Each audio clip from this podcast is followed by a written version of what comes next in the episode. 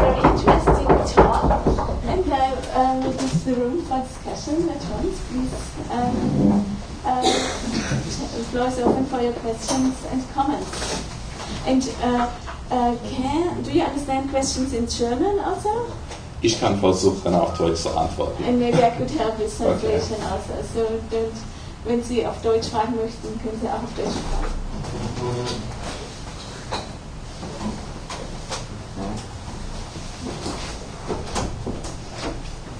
Question, please? Yeah, thank you for a very interesting paper on Kant's uh, aesthetics, which is, I think, very relevant.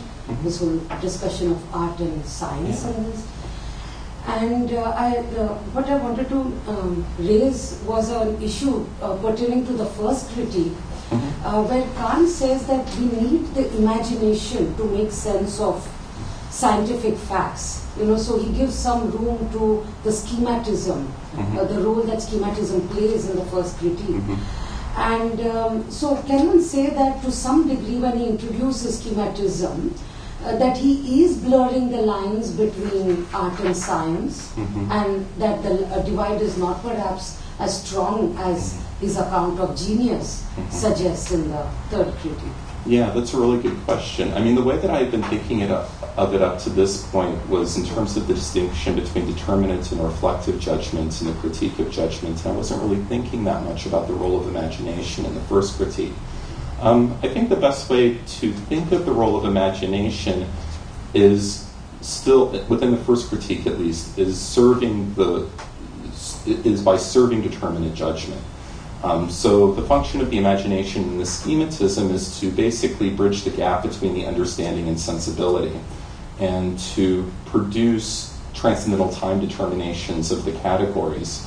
Um, but in doing so, it's still always going to be, in a way, the slave of determinate judgment. Um, what it's allowing us to do ultimately is to subsume particulars given an empirical intuition under general rules, specifically the categories insofar as they have a temporal determination. Um, so, in that respect, I don't think the boundary is blurred.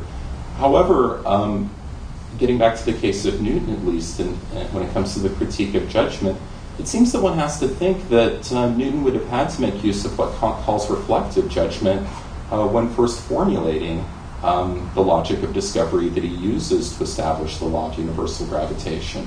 It isn't going to simply be a matter of subsuming particulars under general rules. In fact, um, he has to think of new general rules on the basis of the information that he has available to him so that he can establish that logic of discovery. Other questions? Well, I have a question uh, for my own, on my own. Uh, I would like to ask you the the, the genius uh, the genius being a genius as a criteria if there is something um, very much connected or uh, between science and art and and um, or not um, it's to me it's it's uh, intuitively not not evident at the at once. So I would like to ask you, why do you think the question of um, is it is it a genius or is it is it um, can we think of an, of art or of, of, of the production of art or of the production of a certain theory of science or the, uh, scientific theory? Uh, as genius, why is this a, a, a great, uh, great criteria for discussing science and art uh, distinctions?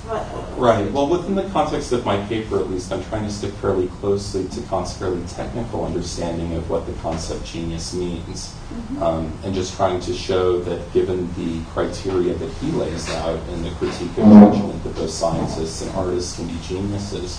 I think one thing that's difficult, though, for certainly a 21st century audience to wrap their head around is um, why, why does Kant use this very strange notion of genius? You know, why does he approach the issue in this way? And um, I think maybe we have to look a little bit to Kant's biography and, and the context within which he was writing. It seems like there's a lot of evidence that his polemic, um, I shouldn't put it that way, his the reason why he wants to draw this line between science and art on the basis of genius in the critique, in the critique of judgment is that he's re- reacting to one of his former students, Johann Herder, and uh, the Sturm und Drang movements, which you know I think Kant definitely would have considered a counter-enlightenment movement in the 18th century. And if you compare some of the things that he says about geniuses, especially some of the things that seem to be dismissive of genius, in the critique of judgment, with some of the things he says about Herder in correspondence with other philosophers, it's pretty clear that he's responding to Herder there. And the worry was that Herder was writing all of these books where he wanted to, according to Kant at least, supplant the careful, rational, experimental inquiry of the scientist uh, with kind of the whims of fancy of the artistic genius, and that the artistic genius was capable of deeper insights into the true nature of the world around us than the scientist was capable of doing. And of course, uh, Kant would have found this completely uh, against his um, notion of what the Enlightenment is supposed to be doing what the promise of science was. Um, so I think that's why he approaches the issue in this particular way.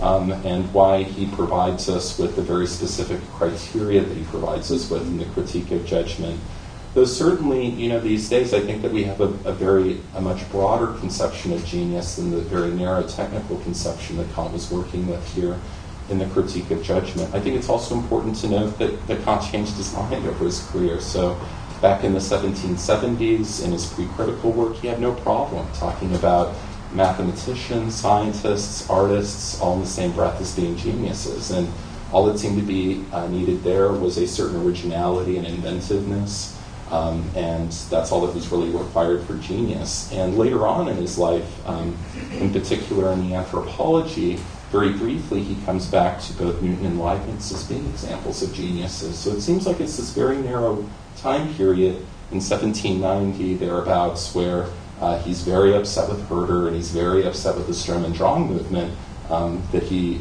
in early German Romanticism generally, that he uh, very clearly tries to distinguish in the critique of judgment between artists and scientists on the basis of genius. I think the thing that first drew, drew me to it to the topic, though, was um, I was re- reading the critique of judgment uh, for the first time. I, I, hadn't actually read it before, and I came across this passage where Kant says uh, Newton is an example of a great mind who is nonetheless not a genius, and I was kind of taken aback too. Why, why would Kant possibly say this? And so I think as far as the reason why he said it, it, it, it takes, um, it really requires having a look at the biography. Mm-hmm.